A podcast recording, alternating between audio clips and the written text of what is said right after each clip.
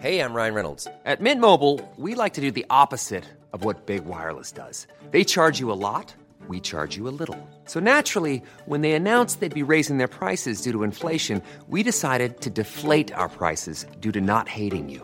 That's right. We're cutting the price of Mint Unlimited from $30 a month to just $15 a month. Give it a try at mintmobile.com slash switch. $45 upfront for three months plus taxes and fees. Promo rate for new customers for limited time. Unlimited more than 40 gigabytes per month. Slows. Full terms at mintmobile.com. En revenant à la lampe à huile, je ne crois pas au modèle Amish. But there is one more thing. Don't try to be too smart. Pay taxes when, when you have to pay taxes. Je ne peux pas répondre à, à votre question, Monsieur le Président, parce que je n'ai pas de monde connecté. And that was a big mistake, and I'm sorry. Welcome to the Cybertruck Unveil. Voilà, je suis localisé en Allemagne. Signaux faibles, le podcast de siècle digital qui décode l'actualité du numérique. Bonjour à toutes et à tous, j'espère que vous avez passé un bon week-end, nous sommes le lundi 10 juillet 2023, voici 4 nouvelles actualités pour bien commencer cette semaine.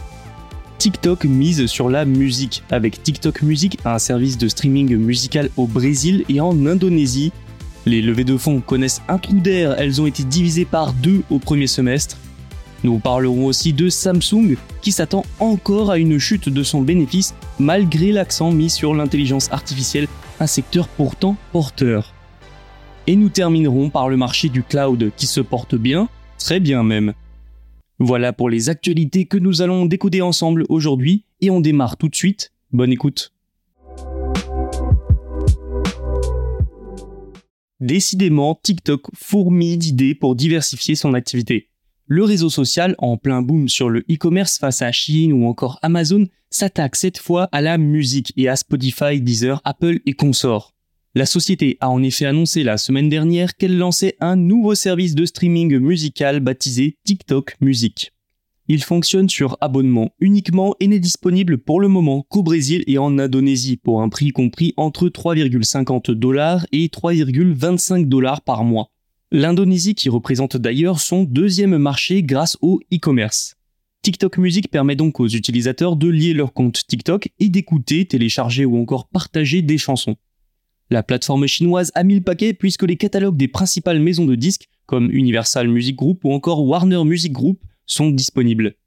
TikTok Music permet aussi, et c'est là tout l'intérêt de lier l'abonnement avec son compte TikTok, de lire, d'écouter les versions complètes des chansons devenues virales sur le réseau. Vous pouvez également accéder aux paroles en temps réel, créer des playlists avec des amis, et j'en passe. Certaines fonctionnalités doivent toutefois permettre à TikTok Music de se différencier des autres plateformes de streaming musical. Notamment une de type Shazam, on va dire, qui peut identifier la musique que vous écoutez. TikTok Music garde aussi l'ADN réseau social de l'entreprise avec la possibilité pour les utilisateurs de poster des commentaires et de se connecter avec d'autres fans. Notons que ByteDance, la maison mère de TikTok, avait pourtant déjà un service de streaming musical nommé Resso, mais il se voit désormais remplacé par TikTok Music. Si ça vous surprend, sachez que cette annonce n'est pas vraiment une surprise en réalité. Surtout que ByteDance a déposé une demande de marque auprès de l'Office américain des brevets et des marques en mai 2022 pour un service appelé TikTok Music. Et c'est logique aussi parce que TikTok, de par sa formule de vidéos courtes accompagnées de musique, est un puissant outil de découverte musicale. Énormément de chansons ont connu le succès après avoir explosé sur le réseau social. D'autres ont connu une seconde jeunesse.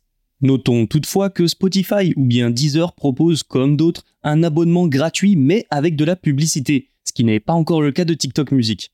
Pour séduire les utilisateurs et les convaincre de changer de service, il faudra donc que l'interface soit à la hauteur et que de nouveaux contenus comme les podcasts par exemple fassent leur apparition. Pour terminer, notons une dernière chose. Réseau social, messagerie instantanée, e-commerce, musique, ça fait beaucoup de services différents, non? Et si ByteDance n'était pas en train de préparer le terrain pour faire de TikTok une super application?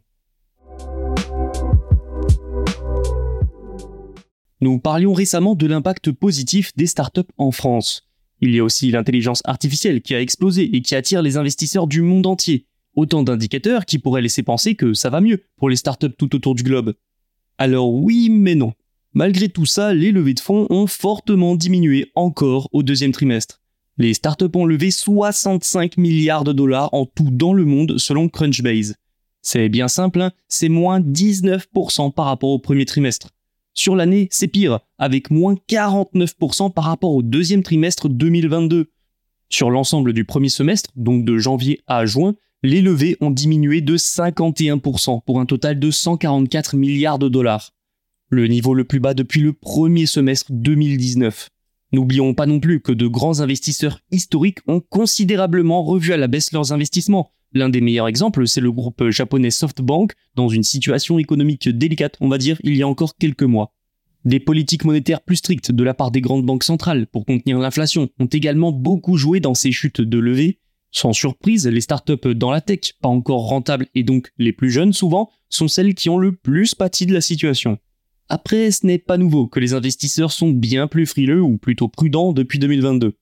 Ils privilégient des stratégies claires avec la rentabilité en ligne de mire rapidement. Nous l'avons dit, l'intelligence artificielle fait figure d'exception. Hein. Toutefois, point de place à la morosité dans l'écosystème startup. Les experts s'attendent déjà à un léger mieux au deuxième semestre. Tout l'enjeu pour les jeunes pousses, en attendant que l'argent afflue de nouveau, c'est de tenir. Parfois, cela se fait via des licenciements. D'autres fois, ça passe par un rachat. Ça ne va pas encore mieux pour Samsung. Le géant sud-coréen s'attend à une baisse de 96% de son bénéfice trimestriel, en cause une surabondance des puces. Samsung Electronics voit donc son bénéfice chuter de 14% au deuxième trimestre, le niveau le plus bas depuis 14 ans. La principale cause, le prix des puces mémoire dont Samsung est le leader, continue de baisser. Les stocks sont encore trop importants, ce qui entraîne une offre supérieure à la demande, une situation héritée de la pandémie de Covid où la demande avait explosé. Mais depuis, eh bien, elle a diminué.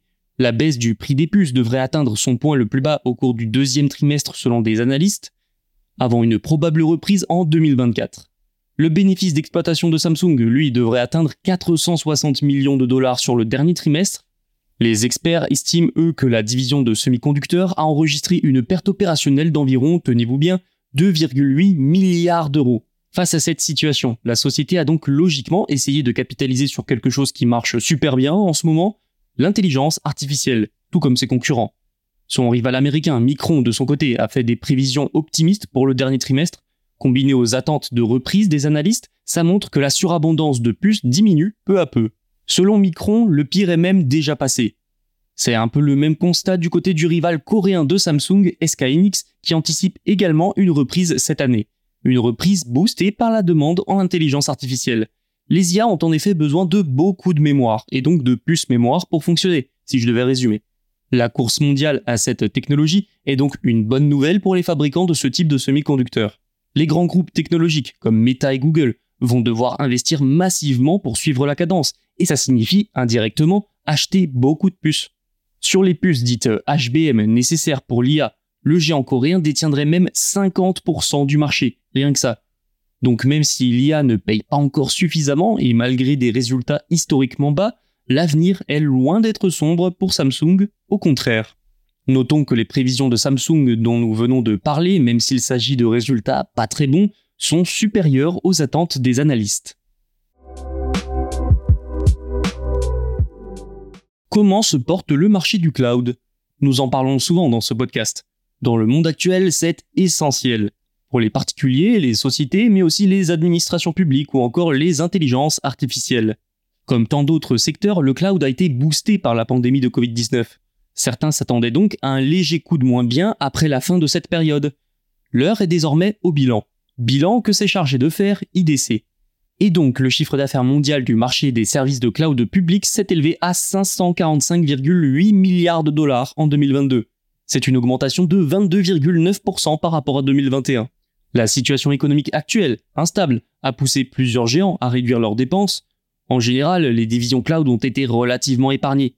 Mais tout de même, que ce soit pour Amazon, Google ou Microsoft, leur étale l'économie, d'où une limitation de certaines nouvelles dépenses. En revanche, l'IA, qui nécessite du cloud, va porter le secteur. Ce marché a progressé de 22,9% d'une année sur l'autre en 2022. Ce que notent les experts, c'est aussi les investissements croissants dans des infrastructures haute performance et donc plus chères. Pourquoi? Eh bien pour deux raisons. La première, c'est que de plus en plus d'entreprises qui n'ont pas utilisé de cloud jusqu'ici vont probablement s'y mettre dans les prochaines années, voire les prochains mois. La demande va donc considérablement augmenter. Ensuite, nous y revenons toujours, la course à l'intelligence artificielle va continuer. L'IA nécessite des infrastructures cloud avancées technologiquement. Il faut donc investir pour supporter la demande. Le cloud a donc pris encore en importance en 2022 et cette tendance ne devrait faire que s'accentuer en 2023 et en 2024. C'est tout pour aujourd'hui et c'est déjà pas mal. Merci d'avoir écouté cet épisode. Tous les podcasts de Siècle Digital sont disponibles sur siècledigital.fr et les plateformes de streaming. À demain. Hi, I'm Daniel, founder of Pretty Litter. Did you know cats tend to hide symptoms of sickness and pain? I learned this the hard way after losing my cat, Gingy. So I created Pretty Litter, a health monitoring litter that helps detect early signs of illness by changing colors, saving you money and potentially your cat's life. Pretty Litter is veterinarian developed, and it's the easiest way to keep tabs on your fur baby's health right at home. Go to prettylitter.com and use code ACAST for 20% off your first order and a free cat toy. Terms and conditions apply. See site for details.